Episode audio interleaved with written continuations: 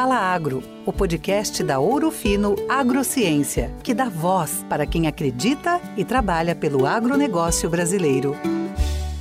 Olá, ouvintes! Sejam muito bem-vindos ao Fala Agro, o podcast da Ouro Fino Agrociência.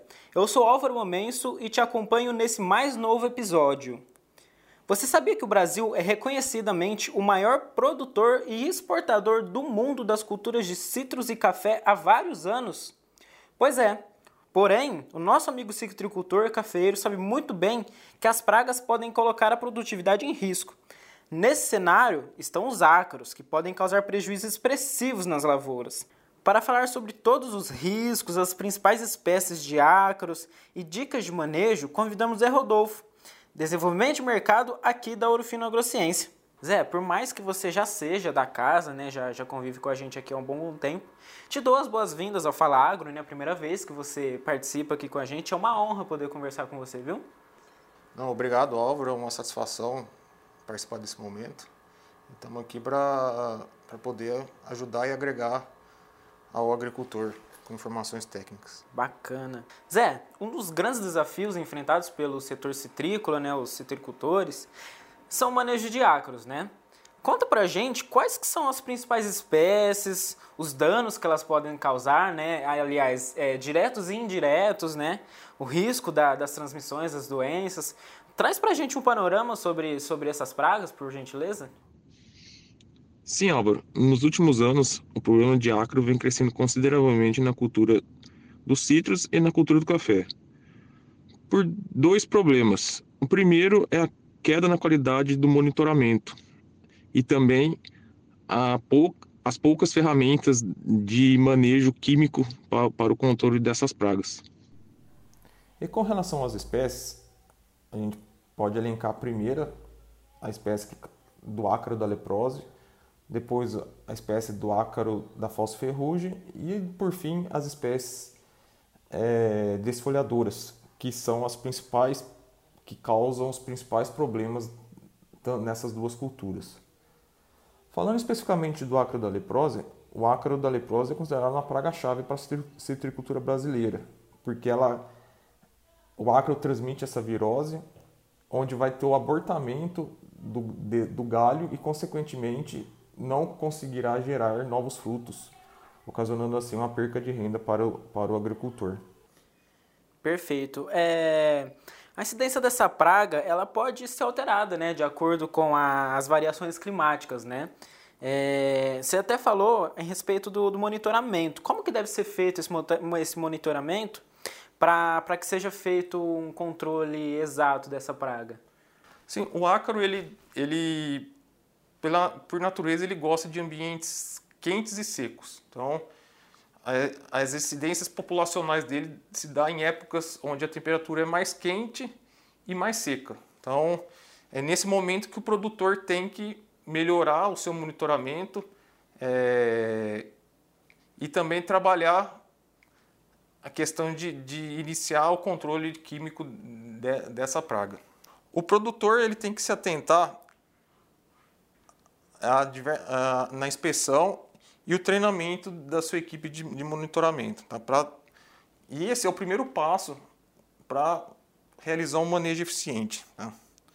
Em plantas de informação, ele tem que inspecionar os ramos, mesmo que já, te, que já tem, contenha frutos.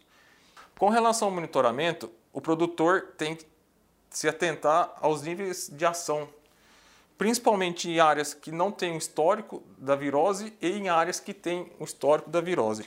Em áreas que não possuem histórico, ele faz o monitoramento e se apresentar 5% de presença do ácaro, mesmo com virose ou sem virose, ele entra aplicando. Já em áreas que tem um histórico de, da virose, apresentou, apresentou 1% de infestação, ele já tem que entrar aplicando o mais rápido possível.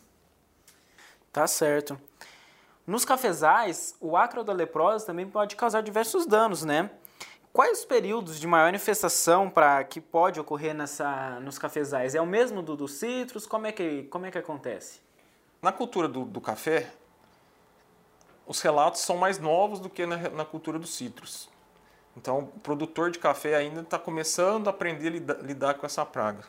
E ela vem se tornando um dos principais problemas da, da, da cafeicultura.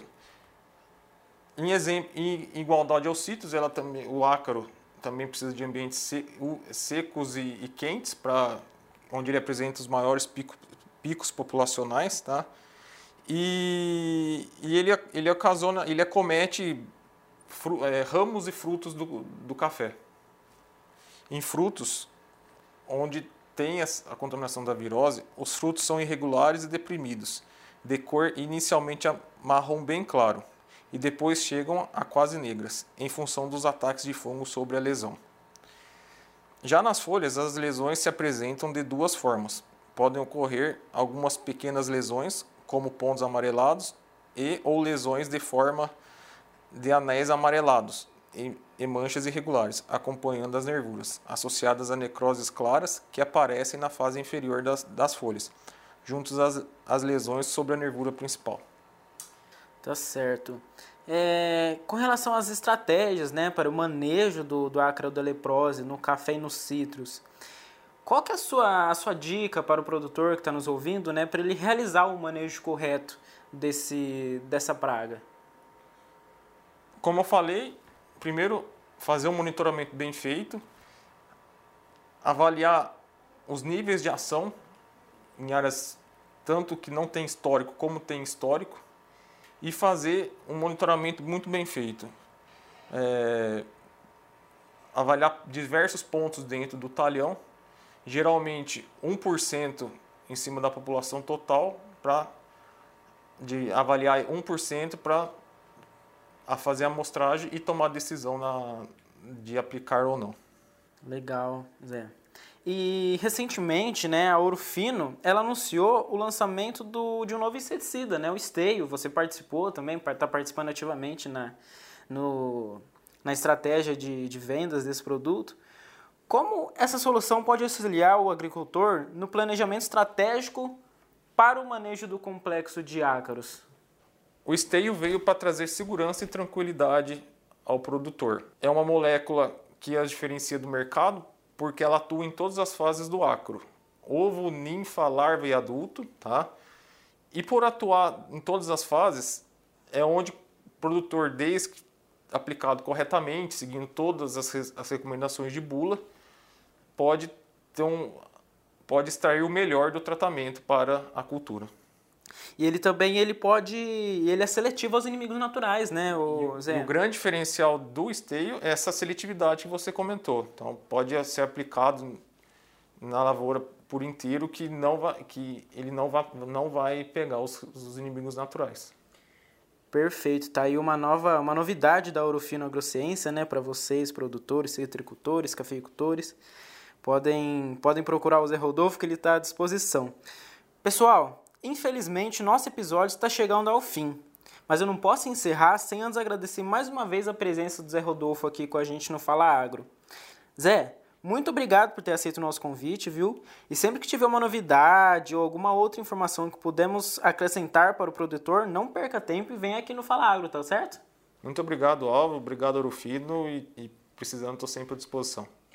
Perfeito. Agradeço a você também, nosso ouvinte, companhia de todo o podcast. Aproveito para lembrá-lo que o Fala Agro está disponível nas principais plataformas de áudio, viu? Spotify, Google Podcast e diversas outras.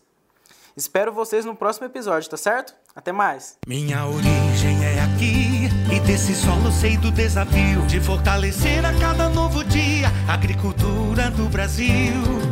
Juntos nessa jornada, o respeito à nossa missão. Na parceria com o produtor, com tecnologia e inovação. Pode confiar, a Ouro Fino é confiança e parceria segura. Vem com a Ouro Fino, reimaginar a nossa agricultura. Ouro Fino Agrociência, reimaginando a agricultura brasileira. Essa foi mais uma edição do Fala Agro, o podcast que é a voz do agronegócio brasileiro. Assine o nosso canal e fique por dentro dos principais acontecimentos do setor. Juntos, reimaginamos a agricultura brasileira.